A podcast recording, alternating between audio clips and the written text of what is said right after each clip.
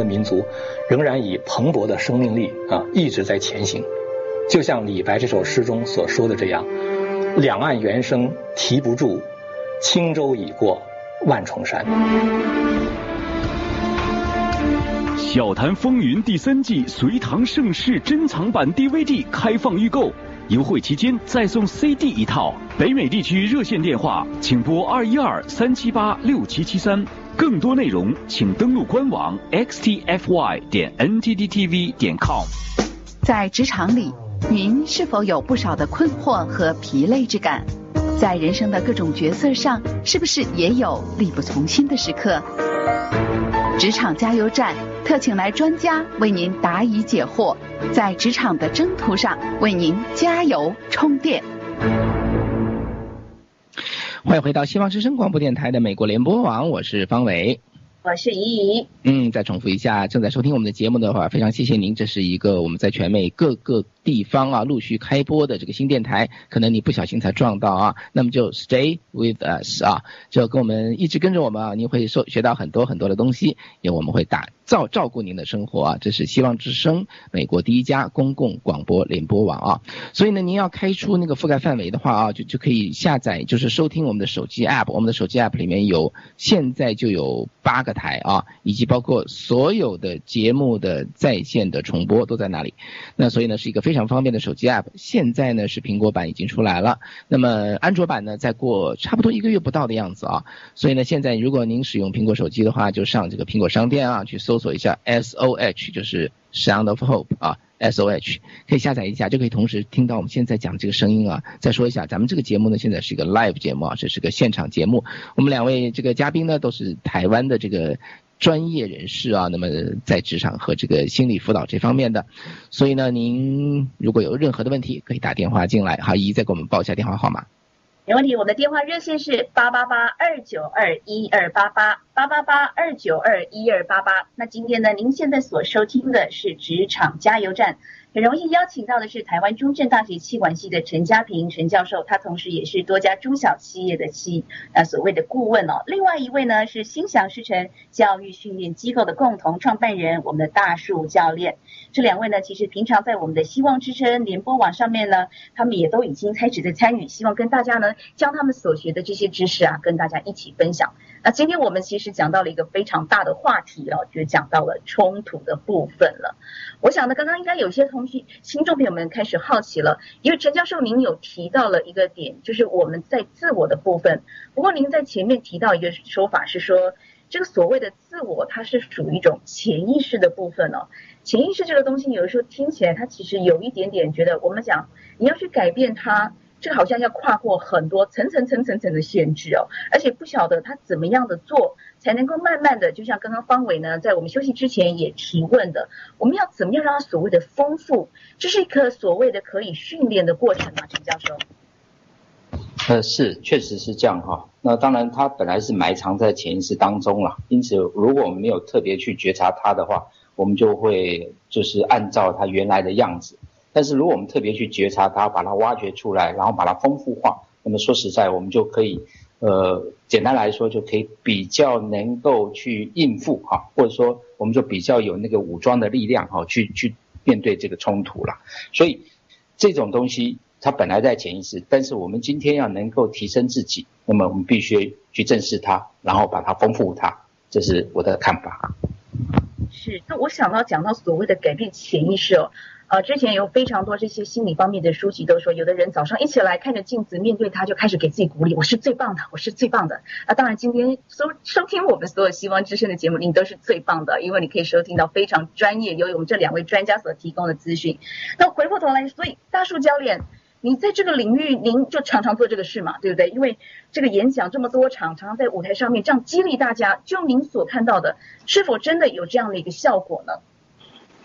是的。嗯，我首先还是谈哦，我真的很适合当我们陈教授的好学生了，因为在陈陈教授在陈述的时候啊，我真的觉得太好了，这个真的是一听就立刻心领神会，甚至我觉得从我自己也在做教育训练跟公众演说的情况底下，那我们也是可以可以就是像陈教授一样，就是呃举例很多这样的例证。这个例子，那我就举一个例子来说哈，嗯，好比说，呃，我们在自我的这这块，我们其实有一个最终的方式可以检视自己，好比说，呃，当一个人够明白自己是谁，嗯，我再说一次，当一个人够明白自己是谁，这时候他基本上就不太受外界的影响。那我可以举一个。呃，例子大家听听看啊，这当然是一段历史的故事。那我可能没诠释的太精准，但就这个意思，就我们都知道韩信是个大将军嘛，然后他不是有句成语叫做“胯下之辱”嘛，这个有一群地痞流氓挑衅韩信嘛，然后说你带把剑，你敢不敢敢啊等等之类的，然后韩信想不跟他冲突嘛，所以他说那你就从我胯下过。那其实上这就是一个冲突，而且这个冲突是直接冲着你来的，就是挑衅，我就是要找你麻烦。那么我我们其实每个人都可以问自己，我我是先问过自己，我是做不到，就是说在面对这样的冲突，你叫我从胯下过，我可能我不行，我不愿意，我觉得这样太丢脸了，我可能就我了不起，我不跟你冲突，我我我逃跑，或者是我真的忍不住，我就跟你打一架，那我不可能让你这么羞辱我。就举个例子，假设是我，我认为我自己是做不到那个境界，可是我在讲课的时候，我经常讲韩信这个例子的时候，我特别的佩服他，我就举一个这样的例子，呃，就是说呃可能。这个例子是很像的，因为好像在美国吧，还是在哪边的 YouTube 上面有段影片，就说有位教授呢，他在上一堂课的时候，他就举举出了这呃一百块美金啊，他就说，哎，这这是一百块美金，谁想要？那每个人都说想要。他说我现在把它揉成一团，还有谁想要？那大家还是说想要。我把它丢到地上，谁想要？还是有人想要。我现在拿脚踩它，把它踩的又又又又黑又脏，还有谁想要？还有人想要？那我在上面吐痰。我在上面这个这个给他弄了很多脏东西，还是谁有想要？还是大家就想要？好，那那个教授就测试完毕。他说，因为你认你明白的知道它是一百块美金，所以无论他是怎么被蹂躏、怎么被折磨、怎么样子，呃，被弄得很糟糕、很很肮脏，甚甚至根本都不想拿，但是他始终是一百块美金。这个是这个是他永远不会因为外界的改变些什么而改变他本身的价值。我就举这个例子，我说韩信，韩信大将军。他就知道我是要干大事的人，我是要成大器的人，我是有一个有目标、有愿、有梦想、有愿景，我就是要干一番大事业的人。所以我韩信，我从你胯下过，我依然是韩信，不会因为我从你胯下过，我就不是韩信了。就是他有这样的一种很明确的自我认知。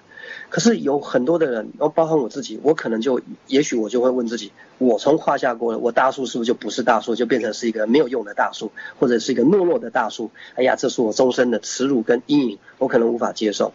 可是我们从这角度来看，我们可不可以这样解读？韩信他有非常明确的自我认知，所以无论别人怎么说他，你说我是好人也罢，你说我是坏人也罢，你说我这个孬种我没用也好，你说我是英雄也好，你说我是将军也好，随便随便你怎么说，但我非常明确知道我是谁，所以我就不受影响。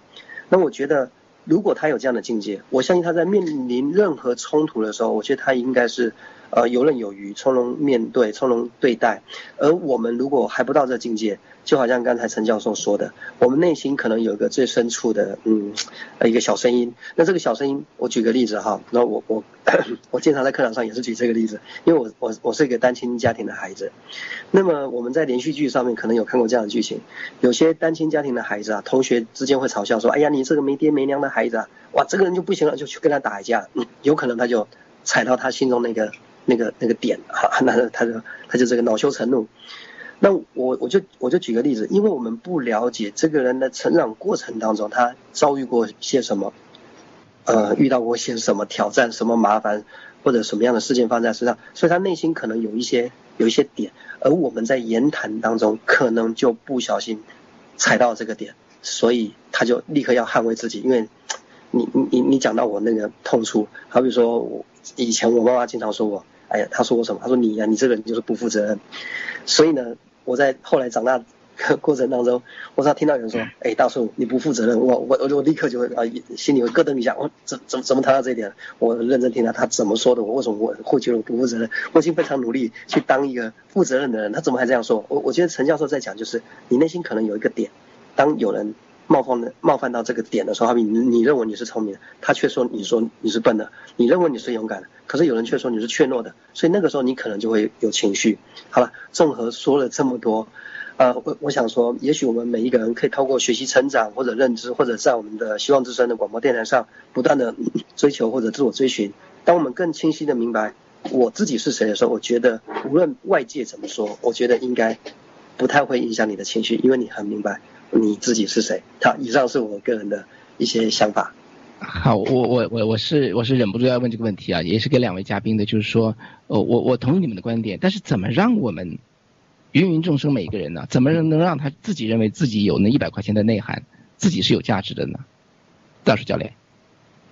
呃，是的，其实他这个这个概念很简单啊，因为人的信念呢，人人相信的东西，它其实背后有一连串的支撑基础。我我举个例子，好比说，呃，一一你姓周对不对？是。没错吧？好，那我问你，你确定你姓周？你确定你姓周吗？你会怎么回答我？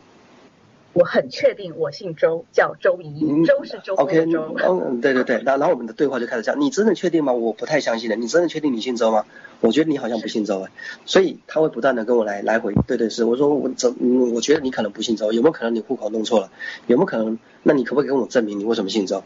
那一又开始说出来，我我爸爸姓周，我爷爷姓周，我祖宗八代都姓周，类的巴拉巴拉巴拉，所以。等于说，一个人要如何有这么的坚定，知道自己是谁？我觉得他必须有一连串的支撑脚，就他相信的支撑脚，所以他就坚信了，我就是一个这样的人。所以于是乎，你无法动摇我。而多数的人是缺乏这么多的支撑脚。我们再举一个更具体的例子，这个例子比姓周更更直截了当，因为姓周只是百家姓的其中一个。我们就举以性别来讲，好比说，假设我我我非常明白，我是一个男性同胞，而我是男的，我是公的，我是雄性。所以，如果有人质疑我的身份，我是无所谓的，我就懒得跟他讲我是男的，是女的，我还不清楚吗？我还需要你来提醒我是谁吗？就那样的确定感，所以他就不为所动，不为所动了。我觉得女的也是一样，我相信一，如果我质疑你不是一个女的，我觉得你一定懒得理我，对吧？会开始是不是这种感觉？OK，那你你会跟我，你会跟我争论吗？你你。我想你应该不会跟我争论，因为你就懒得理我，因为你觉得这个问题太无聊了，我太明白、太确定了这个问题，所以我懒得说，都不跟你说，就那样的坚定。是，那陈教授呢？陈教授在这个议题上面，陈教授有什么样的那个想法？对，嗯，OK，我想那个大叔刚刚讲的是一个点呢，就是非常确定而坚信自己的那个自我哈。那当然，我现在讲的是另外一个点，就是说除了这个坚信之外，事实上你可以发展多元的哈。